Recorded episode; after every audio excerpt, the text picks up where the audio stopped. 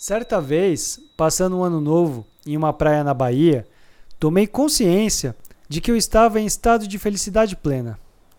Estava dentro do mar, olhando ao redor, a praia, os amigos, o oceano, o horizonte, e nada me faltava. Estava acomodado em um camping, não em um hotel.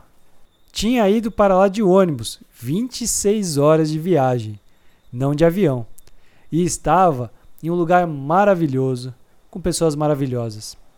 Eu estava tão feliz que tinha uma certeza: nenhuma pessoa no mundo estava mais feliz do que eu. Outras pessoas podiam estar tão felizes quanto, mas não mais felizes do que eu estava naquele momento.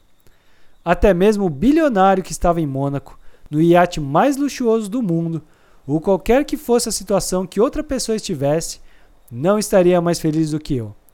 No máximo, estaria no mesmo nível de felicidade.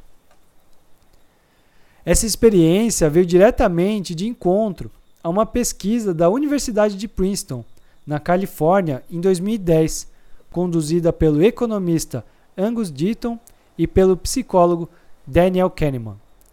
Essa pesquisa encontrou um ponto de equilíbrio no salário anual de uma pessoa e a relação com a sua felicidade. Leia esse trecho da pesquisa com atenção. E se tiver interesse, leia o estudo na íntegra, porque é extraordinário. O estudo identificou que no estado da Califórnia, em 2010, até o valor de 75 mil dólares por ano, o dinheiro influ influenciava sim na felicidade de uma pessoa. Isso porque, quanto menos a pessoa ganhava abaixo desse valor, menos feliz ela era. Entretanto, a partir de 75 mil dólares ao ano, a percepção de felicidade era a mesma.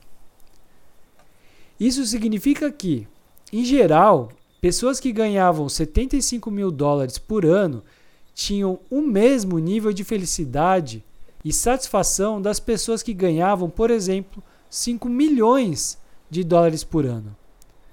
Essa pesquisa demonstra como o dinheiro influencia na felicidade, porém não é determinante. Obviamente, nós temos sim necessidades básicas que precisam ser atendidas e que, se não forem, e que se não forem, nosso grau de felicidade diminuirá. Por exemplo, ter dinheiro para comer, um lugar para morar, cuidar da saúde física, mental e emocional, educação, lazer e assim por diante. A partir do momento que você tem essas necessidades básicas atendidas, tudo além disso é luxo. Portanto, a felicidade se mantém em equilíbrio. Se você está precisando de algo, reflita: é por necessidade ou luxo? Se já tem um carro, por exemplo, pode até querer trocar por um modelo melhor. Se tiver condições, e isso te trouxer conforto, vá em frente. Só não deixe a sua felicidade depender disso. Caso contrário, você criará a sua própria infelicidade.